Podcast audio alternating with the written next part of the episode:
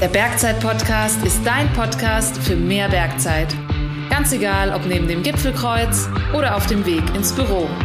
Wir wollen die Berge zu dir bringen. Immer und überall.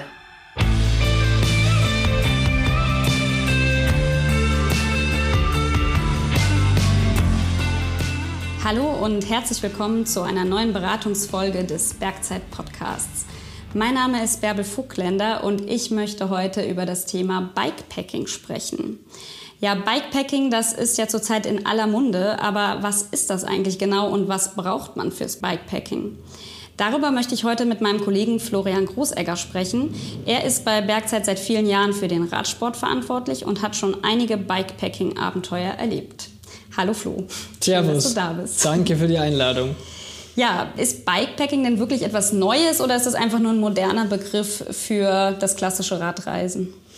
Also ich denke, man unterscheidet sich von diesem klassischen Trekking-Radreisen, der immer auf jeden Fall mit so Gepäckträgertaschen unterwegs ist, sage ich jetzt mal. Das bisschen neuere oder vielleicht modernere Herangehen sind ja dann die mehr Taschen, die wirklich ans Rad gebaut werden und man vielleicht auch noch ein bisschen mehr diesen sportlichen Aspekt der Strecke, die man jetzt normal mit dem Rennrad vielleicht absolviert hätte, dann halt kombiniert auf mehrere Tage vielleicht. Wie der Name schon sagt, braucht man fürs Bikepacking natürlich ein Fahrrad.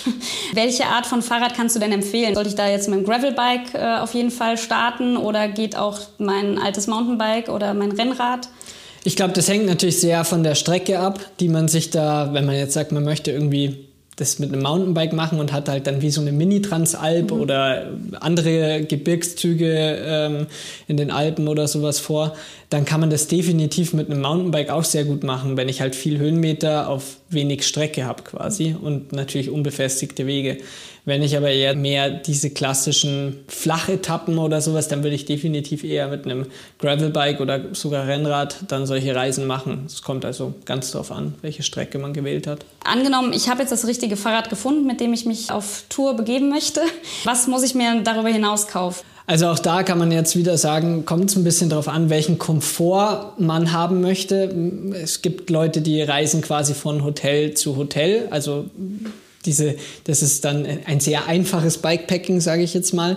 Ähm, wenn ich dann aber natürlich sage, ich möchte mich selbst versorgen, dann ist die Liste natürlich ein bisschen länger, weil es geht dann vom Zelt, in dem ich am Campingplatz äh, übernachten möchte, über die Isomatte, über den Schlafsack ähm, bis hin zu Kocher und natürlich auch die Nahrungsmittel ähm, und natürlich auch gewisse Ersatzteile, die ich auf Tour einfach immer dabei haben sollte. Also ein Klar, man kann auf Tour nicht alles reparieren, aber einen ähm, Plattfuß zu wechseln, sage ich jetzt mal, sollte dann im Repertoire auf jeden Fall dabei sein. Und dann natürlich über die Kleidung für, sage ich jetzt mal, nach der Tour, sei es jetzt eine Badehose oder halt einfach was, damit ich dann zum Essen gehen kann abends und über ein zweites Paar Schuhe zum Beispiel. Okay. Ähm, die ganzen Klamotten müssen dann natürlich auch irgendwo verpackt werden. Also da gibt es ja eine ganze Auswahl an Radtaschen. Welche Art von Taschen kannst du da empfehlen und in welche Taschen muss ich was reinpacken? Also ich glaube, grundsätzlich gibt es da auch wieder sehr viele verschiedene Herangehensweisen. Es gibt mittlerweile sehr moderne Gepäckträger, sage ich jetzt mal, die ähm, also auch leichter sind und einfach auch auf die zum Beispiel Geometrie von modernen Gravelbikes oder sowas ähm, ja, ausgelegt sind und dadurch dafür sehr gut geeignet sind. Und dann wären wieder ein bisschen dieses klassischere Packtaschenprinzip. Das ist auf jeden Fall was, wo ich eigentlich den meisten Komfort auf dem Rad spüre, weil eigentlich nichts wackelt, ähm, das Gewicht ist solide verpackt. Also das ist so ein Gepäckträger, den man mobil dann an seinem Gravelbike Genau, wie zum Beispiel von Thule, was wir jetzt im Sortiment haben, mhm. kannst du da den Rack and Pack, glaube ich, heißt der, einfach dran bauen. Ähm, brauchst kein Werkzeug dafür im klassischen Sinne. Okay. Ähm, ja, das Gepäck ist einfach sehr gut stabilisiert. Dann die, die, das, wo ich vorhin gemeint habe, die bisschen moderneren Taschen, die einfach direkt am Fahrrad quasi ähm, verstaut werden, was ja dann eigentlich so diese Lenkerrolle oder die, die, die, die, ja, im Umgangston heißt es immer Arschrakete so quasi da musst du halt dann einfach deutlich besser packen, weil das natürlich einfach das Gewicht zum Beispiel nahe an den Sattel kommt oder die großvolumigen Sachen nach hinten, die jetzt aber keine hohe Schwungmasse haben wie ein Schlafsack oder sowas, kannst du da sehr gut dann nach hinten packen und ähm, im vorderen Teil zum Beispiel ähm, ne, ein Zelt gut in die, zwischen die Lenker quasi packen.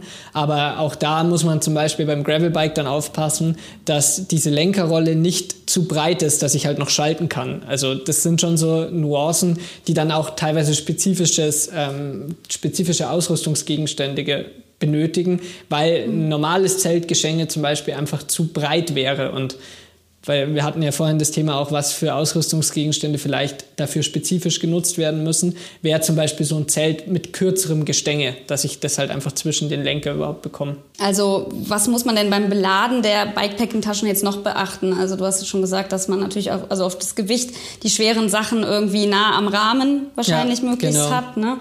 Ähm, hast du da noch mehr Tipps? Ja, generell glaube ich, bietet sich an, dass man zum Beispiel auch so eine Tasche, die man nur für Regenbekleidung oder sowas wählt, mhm. dass ich halt einfach da schnell einen Zugriff drauf habe, wenn ich jetzt eben in den Regenschauer komme, dass ich nicht sage, ich muss jetzt erst meine ganze hintere Gepäcktasche quasi ausräumen oder auch für Tagesverpflegung, Riegel, Gels, was auch immer derjenige oder diejenige dann mit dabei hat, bietet sich so eine kleinere Oberrohrtasche zum Beispiel einfach sehr gut an, wo ich halt einfach während der Fahrt auch einfach Zugriff drauf habe.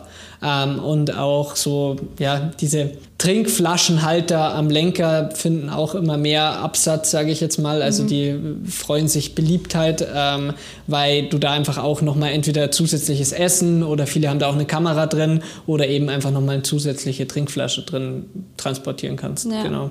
Du hast gerade schon angesprochen, äh, man ist ja nicht nur bei schönem Wetter unterwegs, sondern auch manchmal bei Regen.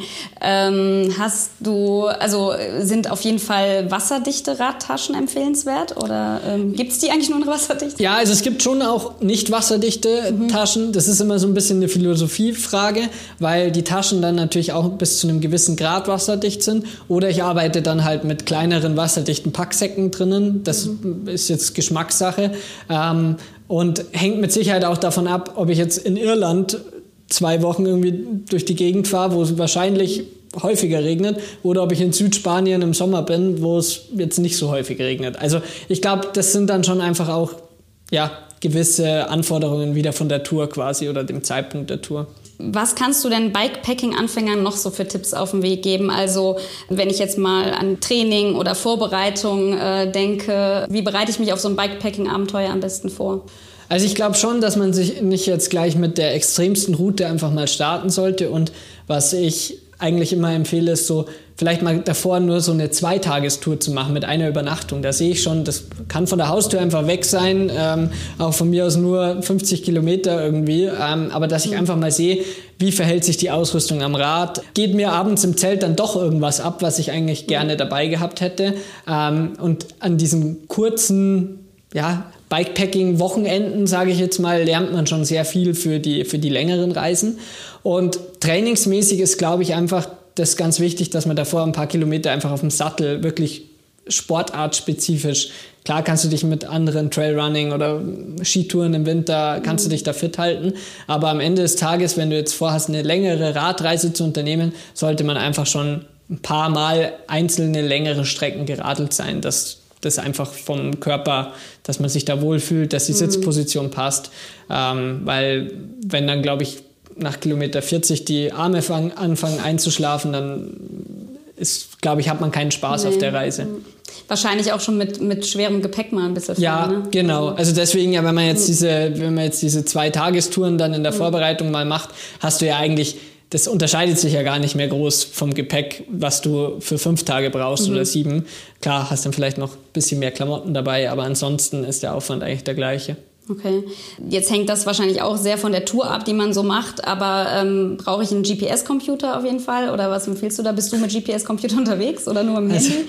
Also ich würde das nie ohne machen, aber das ist, glaube ich, vielleicht auch ein bisschen Berufskrankheit, sage ich jetzt mal. Äh, ich glaube, ich habe jetzt seit zwölf Jahren beruflich damit zu tun. Mhm. Deswegen ähm, wäre mir jetzt da mein Handy-Akku immer zu schade, sage ich jetzt mal. Für mich ist da immer noch der, das Rad-GPS quasi eigentlich der perfekte Begleiter dann. Ja, jetzt sind unsere zehn Minuten schon fast wieder um. Ähm, hast du denn zum Abschluss vielleicht noch äh, eine Lieblingstour, die du den Hörerinnen und Hörern empfehlen kannst? Eine Lieblingstour, das ist gar nicht so einfach. ähm, ja, ich glaube, so als Lieblingstour, auch wenn das mit Sicherheit jetzt nicht die, man kann sich jetzt streiten, ob es eine klassische Bikepacking-Tour ist, aber so München-Gardasee ist mit Sicherheit einfach eine, eine Tour, wo man einfach sehr, sehr viele unterschiedliche Sachen sieht. Klar, ist ein bisschen abgedroschen, weil es jeder schon mal gemacht hat, aber es sollte halt auch jeder mal gemacht haben, sozusagen. Mhm. Also, das würde ich sagen, ist da mein Tipp. Vielen Dank, Flo, für deine vielen Tipps. Ja, und vielen Dank euch da draußen fürs Zuhören. Wenn ihr jetzt auch Lust habt, euch aufs Rad zu setzen und loszufahren und dies möglichst nachhaltig tun wollt, dann empfehle ich euch unsere nächste Podcast-Folge. In der trifft sich Martin mit Benjamin Trotter vom Deutschen Alpenverein. Er leitet das Projekt Bergsport Mountainbike nachhaltig in die Zukunft. Und er erzählt, warum es immer wieder zu Konflikten zwischen Mountainbikern und Wanderern kommt und was wir alle dagegen tun können. Also, ich wünsche euch viel Spaß damit und bis dahin eine gute Bergzeit.